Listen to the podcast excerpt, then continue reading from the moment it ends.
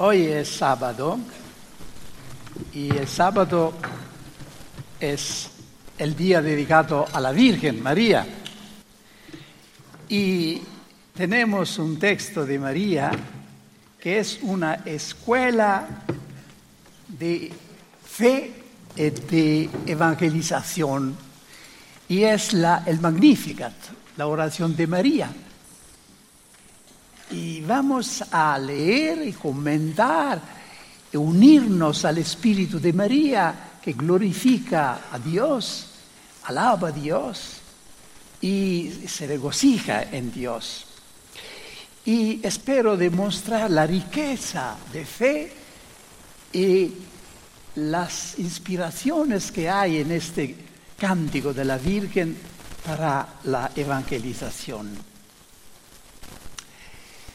Leemos uh, un trato, un brano de este cántico de María y lo comentaremos y al final lo oraremos, lo repetiremos todos juntos como oración.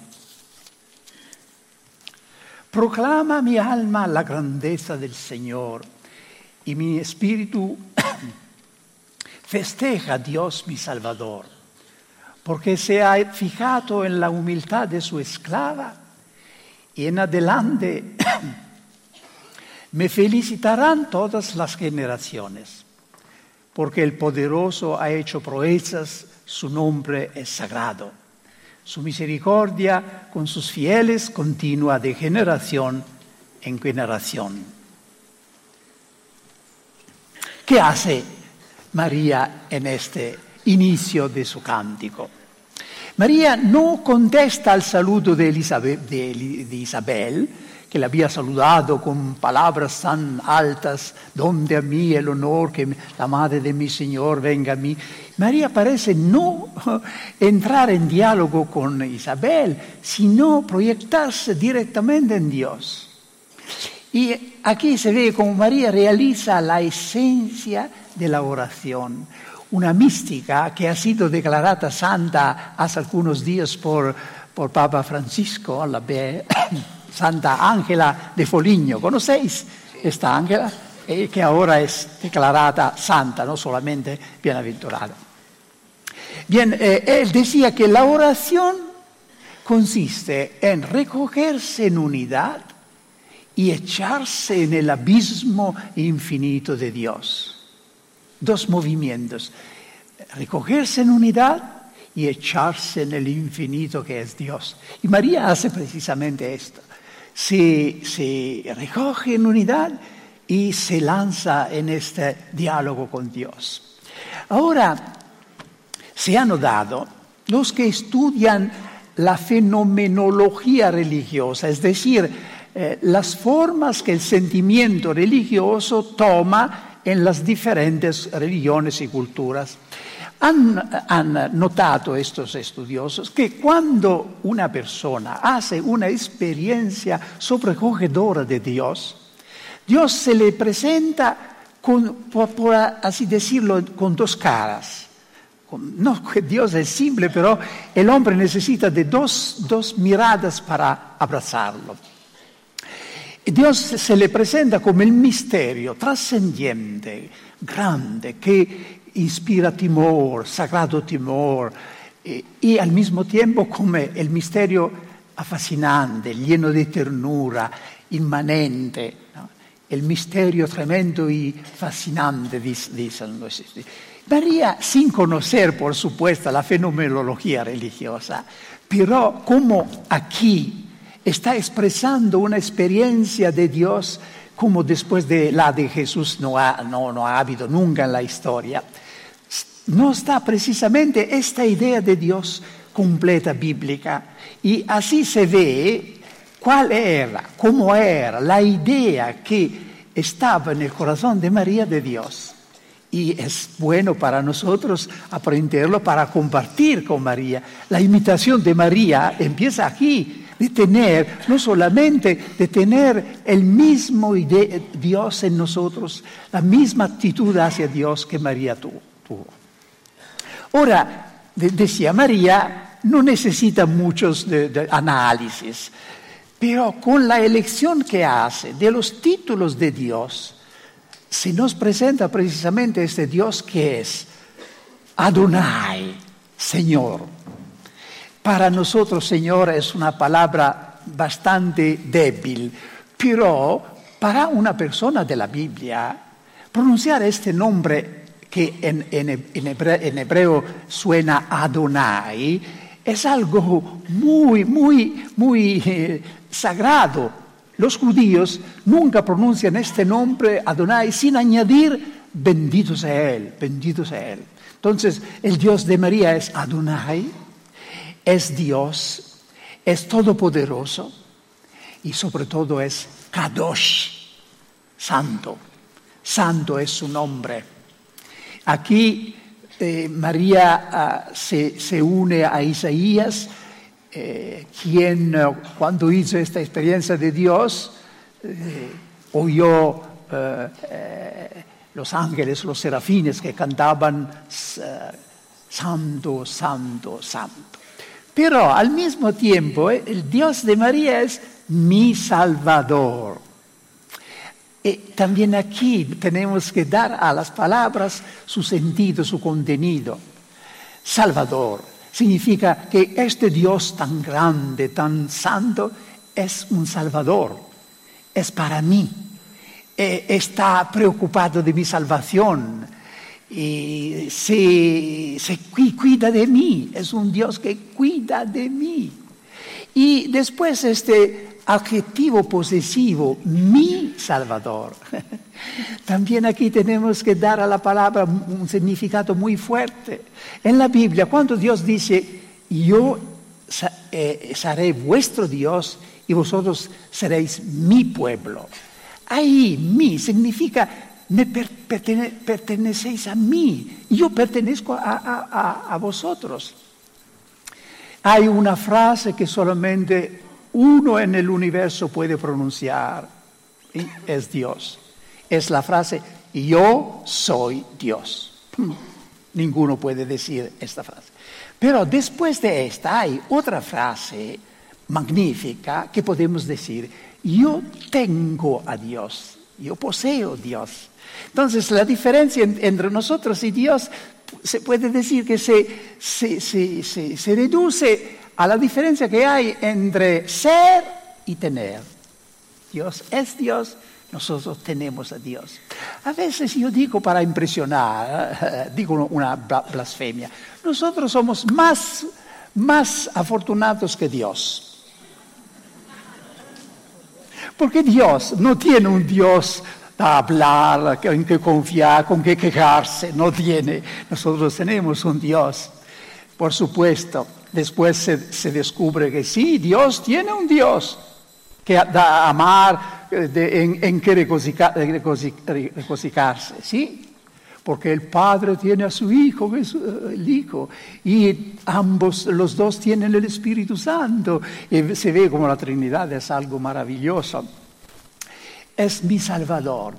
María nos, presenta un Dios que es eh, trascendiente, grande, santo al mismo tiempo, cercano, cuida de nosotros, no, nos pertenece, nos poseemos. Y cuando San, Francisco de Asís también tenía esta idea de, Dios, pero lo, veremos. En la luz de Dios, María poniéndose frente a Dios, este Dios de la Biblia, sin razonamientos, eh, se percibe, percibe su realidad, se conoce. Y aquí nos enseña María que el verdadero conocimiento de sí mismos no nos llega a través del análisis o la psicoanálisis o los, tratados. El, conocimiento de Dios está cuando nosotros nos ponemos frente a Dios, cuando la medida es Dios.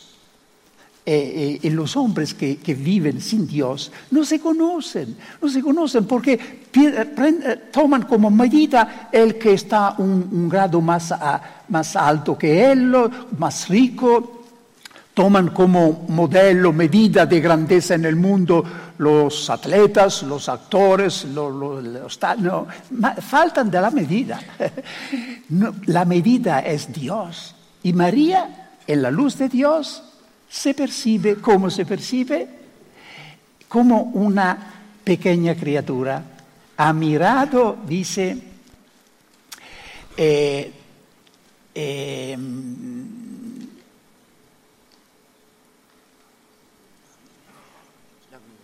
sí, eh, porque se ha fijado en la humildad de su esclava. Y ahora aquí hay un peligro que evitar. Hay el peligro de pensar que María se percibe como humilde. Entonces, eh, eh, María pensaría que Dios la ha elegido porque ella era muy humilde. Y aquí se destruye la humildad de María. Si María atribuyese a su humildad la elección de Dios, no sería más eh, humilde. Tenemos que, conocer que la palabra que se traduce con humildad puede tener dos sentidos. Un sentido objetivo que significa pequeñez real, eh, la, la pobreza, y un sentido subjetivo que consiste en el sentimiento, el reconocimiento que yo tengo de mi pequeñez. Entonces, cuando María dice ha mirado la humildad de su sierva, lo, toma, toma la palabra en el sentido objetivo, es decir, ha mirado la pequeñez de su criatura.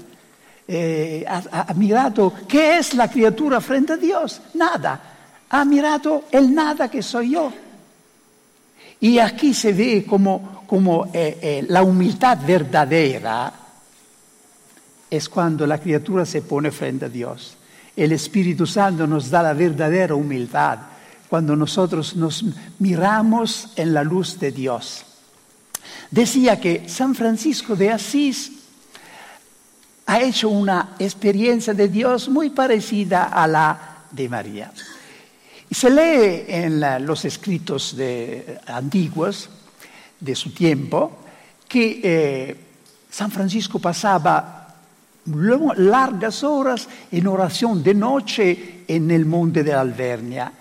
Y su compañero y secretario, que se llamaba Fray León, estaba muy curioso de conocer lo que Francisco hacía toda la noche en el bosque.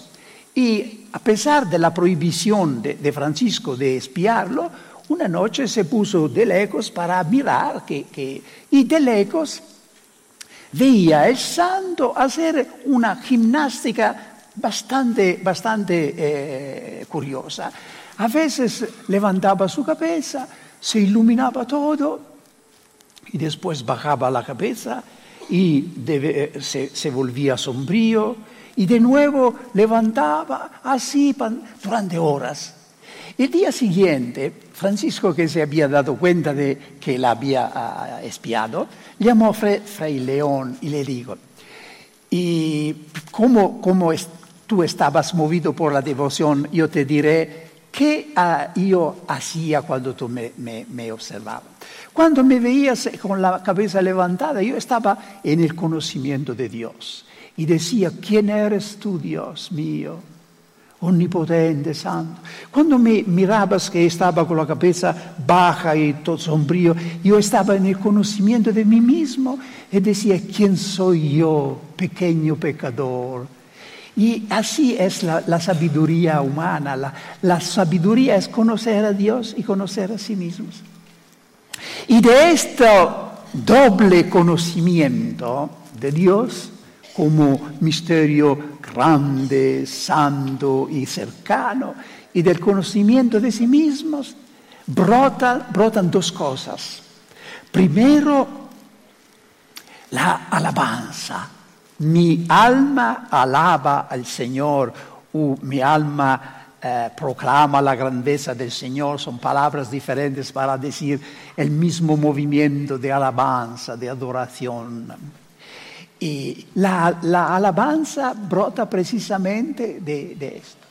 Y San Pablo nos dice que nuestra identidad profunda frente a Dios es de ser alabanza de su gloria. eternamente nosotros seremos alabanza de su gloria. Esta vida presente pasará, pero seguirá, seguirá siendo alabanza de su gloria. Y María en el Magnificat se presenta como la alabanza de la gloria del Señor.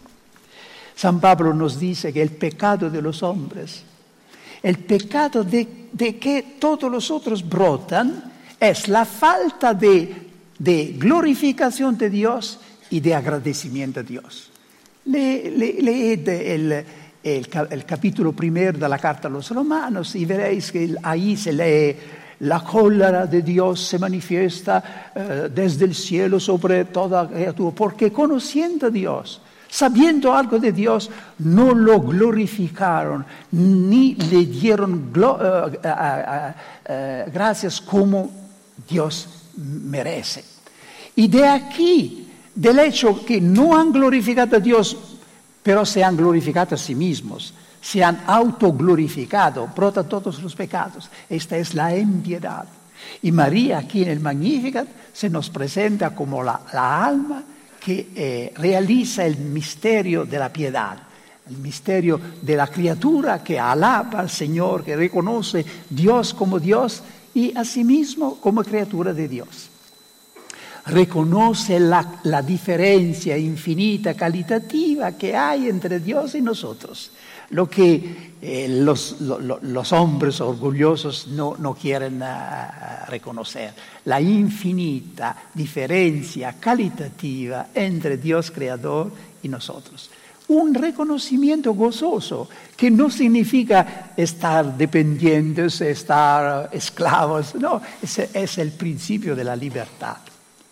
Entonces, del conocimiento de Dios de sí mismos brota primero la alabanza, y brota uh, también el gozo.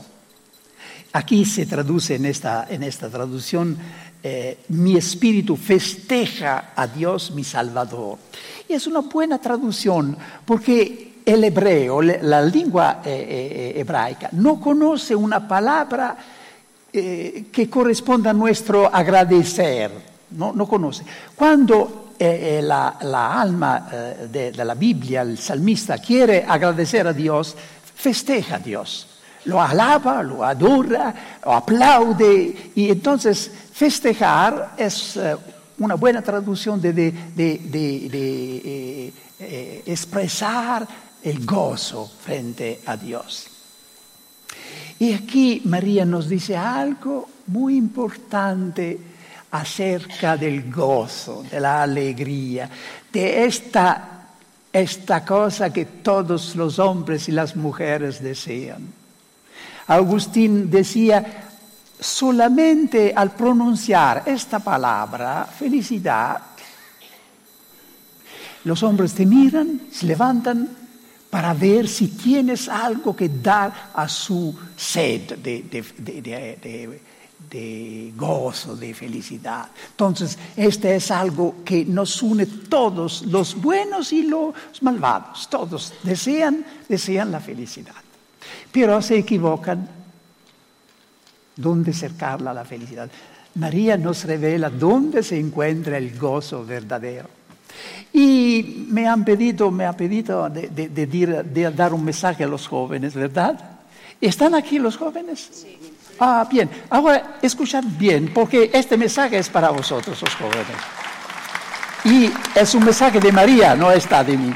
Y habla de la revolución que, Jesús ha eh, llevado al mundo hacia la felicidad, el gozo, la alegría, que es la cosa que todos deseamos, pero que los jóvenes desean más que todos, ¿verdad? ¿Dónde está la revolución? Tenéis que aprender este mensaje porque hay una mentira de, Satanás que siempre eh, intenta de convencer a los jóvenes que se adheren a Jesús. Si se profesan cristianos, creyentes, entonces se cortan del divertimiento, de la música, de la alegría, tienen que aceptar una vida muy, muy triste. Es una mentira tremenda. ¿Dónde está la revolución que Jesús ha llevado al mundo sobre la felicidad? ¿Dónde se encuentra la felicidad? En la experiencia humana hay un vínculo, una relación estrecha entre el placer y el sufrimiento. Un placer desordenado siempre está seguido por una, un sufrimiento una pena. Esta es, una observación que han hecho eh, los filósofos, los poetas paganos, todos.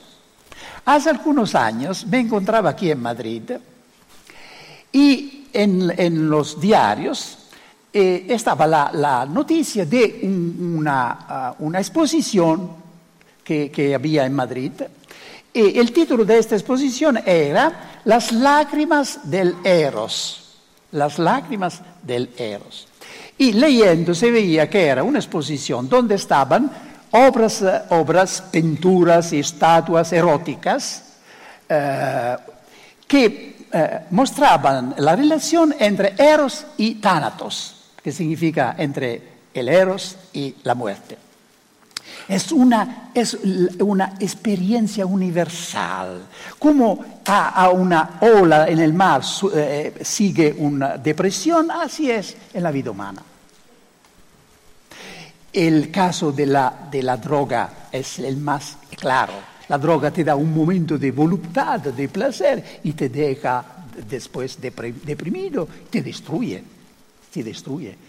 El abuso del sexo es lo mismo, te da un momento de, voluntad, de placer, te parece de tocar el cielo y te deja, te destruye, porque el abuso del sexo destruye a los otros y sí mismo.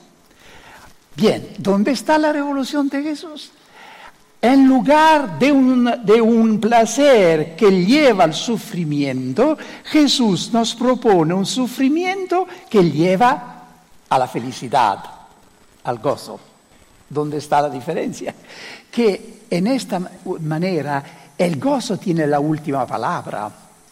Y es un gozo que no empieza solamente con la, muerte, sino que empieza aquí, en sentido de la vida, en paz interior, en libertad, en libertad. Lo que falta a los jóvenes. A veces yo miro a los jóvenes y lo que me impresiona más es la falta de libertad. Se sienten obligados a hacer lo que hacen los otros.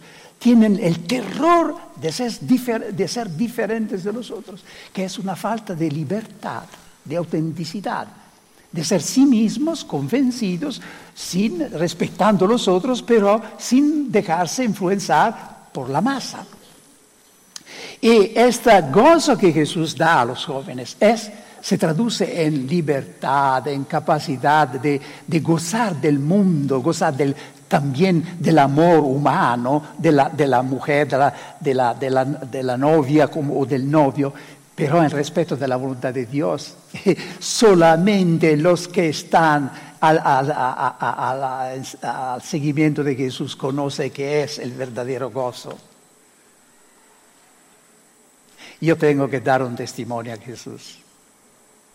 Él ha hecho de mí un hombre de 80 años, ha hecho un hombre feliz. Ha hecho, Jesús ha hecho un hombre feliz. Y lo que ha, lo que ha, hecho, lo que ha hecho de mí puede hacerlo mucho más con, con, vosotros. ¿eh? Solamente a Jesús. Solamente un santo ha podido decir en la vida, Señor, basta con la, felicidad, mi corazón no, puede, no, cabe más, no puede, no puede contener más. ¿Quién ha dicho esto? Uno que vivía eh, en el Señor, en la fe. Entonces esta es la revolución. Y el misterio pascual es precisamente la, manifestación de esta, de esta nuevo camino hacia la felicidad. Hay el Viernes Santo, hay la cruz, pero después hay el domingo, la resurrección.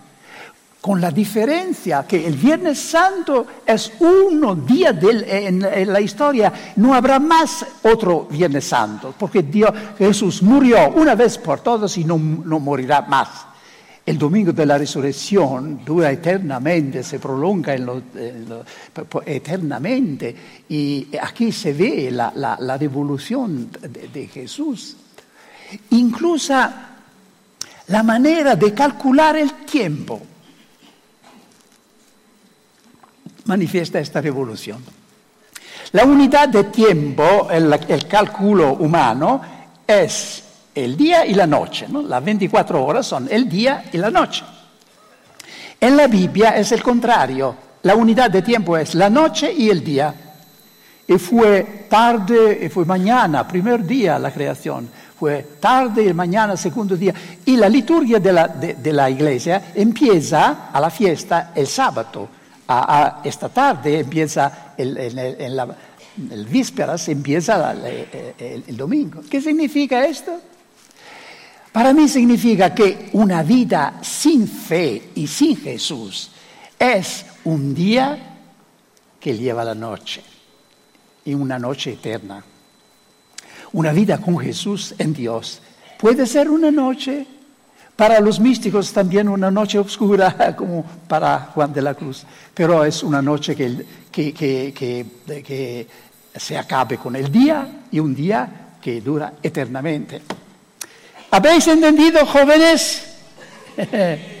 sí podéis, por favor, pasad este mensaje a otros jóvenes, que solamente con Jesús hay el verdadero gozo eh, y la alegría verdadera, que no es euforía, excitación exterior, es algo más profundo.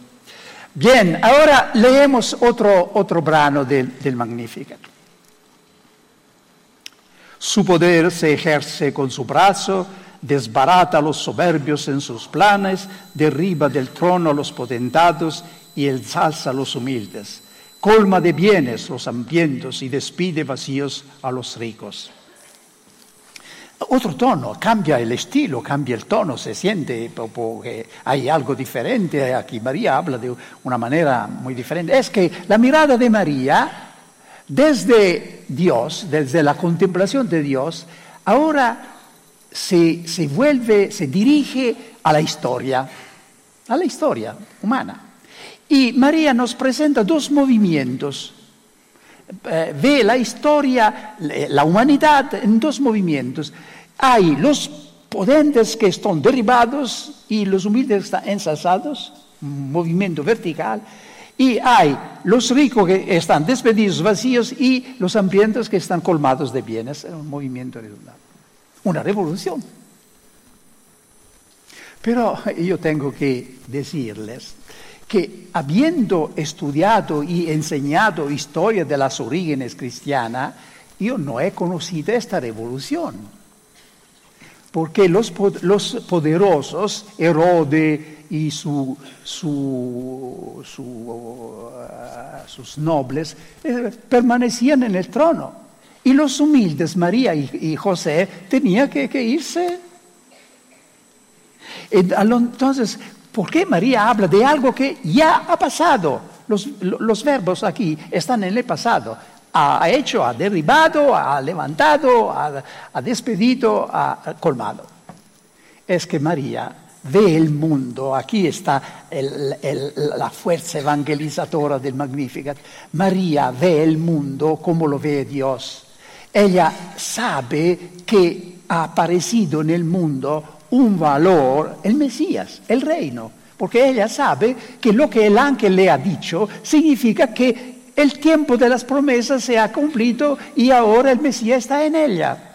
Entonces María ve la historia desde este punto de vista nuevo. Se ha, se ha descubierto un valor frente al cual la riqueza, eh, los bienes, los alimentos, todos son nada, nada. Entonces María nos ayuda a ayudar a la gente a, a ver las cosas con ojos diferentes. Hace algunos años se empezó a hacer fotos satelitares. ¿Sabéis qué significa fotos satelitares? Significa fotos, fotografías eh, tomada de, los satélites. Ahora esta técnica se ha desarrollado, se puede ver, toda España, por ejemplo, con una sola mirada, toda Europa. Pero primera vez cuando aparecieron estas fotografías, esta era tan impresionante porque era ver las cosas con, una luz nueva. Yo siempre recuerdo una foto, foto satelital que representaba toda la península del Sinaí y se veían los relieves, las depresiones, el color estaba completamente diferente. son fotografías hechas a los rayos infrarrojos. ¿Qué tiene que ver todo esto con el Magnificat? María nos da una imagen del mundo a los rayos infrarrojos, los rayos de Dios. Y a los, a los ojos de Dios esta es la realidad. el, el poder, cuando es un poder de dominio, no es nada a los ojos de Dios, es un pecado sobre todo cuando este poder está ejercitado esclavizando a los otros. Esta es la, imagen, la evangelización tiene que, eh, empezar así, ayudar a la gente darse cuenta que los valores que eh, asustan el mundo, la riqueza, la belleza, la fuerza, son valores creados por Dios, no los despreciamos, pero que son nada porque pasan, pasan todos. Y me ha siempre impresionado la manera con que el Evangelio llegó a la Inglaterra del Norte.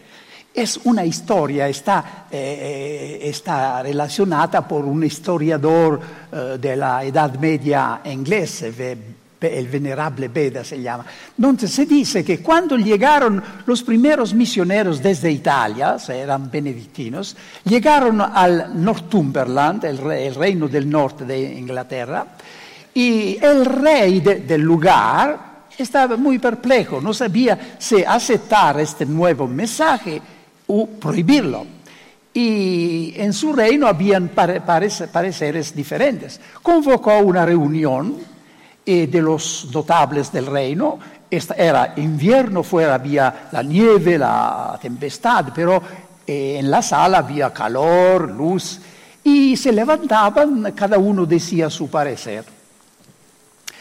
A un cierto punto, un pájaro pequeño, desde un agujero de la pared, entró, eh, penetró en la sala y por un poco voló, muy, asustado en la luz, en el calor, muy, desconcertado, y ah, después poco, poco encontró un agujero en la pared opuesta y se fue de nuevo en las tinieblas. Entonces se levantó uno de los presentes y dijo, Rey, nuestra vida se parece mucho a la de este pájaro. Venimos desde la noche, no sabemos de dónde. Atravesamos por un pequeño espacio eh, esta vida con su luz, con su calor, y después desaparecemos eh, en, en las tinieblas, en la noche, de nuevo como el pájaro. Si estos hombres pueden decirnos algo sobre el misterio de nuestra vida, tenemos que escucharlos. Y así fue que eh, el Evangelio llegó a, Inglaterra. Y pienso que el Evangelio puede, de nuevo llegar a mucha gente secularizada de nuestro continente como el, el, mensaje que tiene algo que decir sobre el misterio de la vida humana. ¿Estáis de acuerdo? Entonces vamos a leer el último trato del Magnificat de María socorre a Israel su siervo, recordando su misericordia, prometida a nuestros antepasados en favor de Abraham y su linaje por siempre.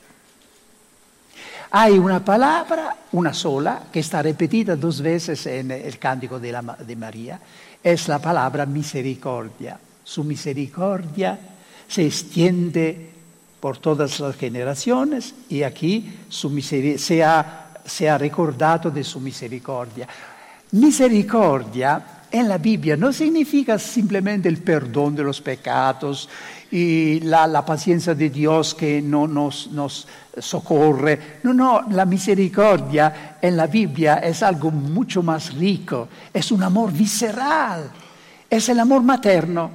La misericordia, eh, la palabra viene de una, imagen que en la Biblia significa eh, el útero, el seno, materno. Entonces, la misericordia de Dios es su ternura, su amor con nosotros. Se ve que todo el magnífico de María está como eh, marcado entre este anuncio del amor, de, la misericordia de Dios. Y es también para nosotros una indicación. Podemos decir al mundo, a, nuestros hermanos y hermanas muchas cosas, pero cada cosa que decimos tiene que estar empapada de amor. De otra manera, el mensaje no pasará, no pasará. Me impresiona siempre la historia, y acabo con esto, la, historia del profeta ah, Jonás. ¿Conocéis la historia de Jonás? Dios lo enviaba a Nínive a predicar la, conversión. Pero Jonás no amaba a los ninivites porque eran los enemigos de Israel, como ahora son los iraquenos, son eh, Nínive es Bagdad. Y se, eh, intentó de, de, fuir. Dios lo obligó a ir y leed la profecía de, Jonás. Cuando Jonás puede anunciar la destrucción de, Nínive, se ve que está muy feliz. Está muy feliz. 40, a, 40 días y Nínive será destruida. Se ve que está muy, muy, muy, muy eh, feliz de esta, de esta perspectiva. Pero Dios perdona a los ninivitas y Jonás cae en depresión. Hay una crisis. Y Dios tiene que ir a convencer a, a, Jonás que no podía destruir toda esta multitud, que no conoce la diferencia entre la derecha y la izquierda y donde se ve que Dios tiene más, más dificultad a convertir el predicador que todos los ninivitas. ¿Por qué? Porque no, el predicador no amaba el público, no amaba los escuchadores. Y ahora lo mismo pasa ahora. Si queremos anunciar a, Dios, a Jesucristo, tenemos primero que preguntarnos, ¿amamos a esta gente? Dios envió a su Hijo, el primer evangelizador en el mundo, porque amaba el mundo. Y Jesús, ¿por qué tantas fatigas? ¿Por qué no se ahorraba nunca? Siempre estaba de viaje. ¿Por qué? Porque amaba, amaba la, la multitud. Y nosotros también tenemos que amar a los hermanos y hermanas a quienes el Señor nos envía.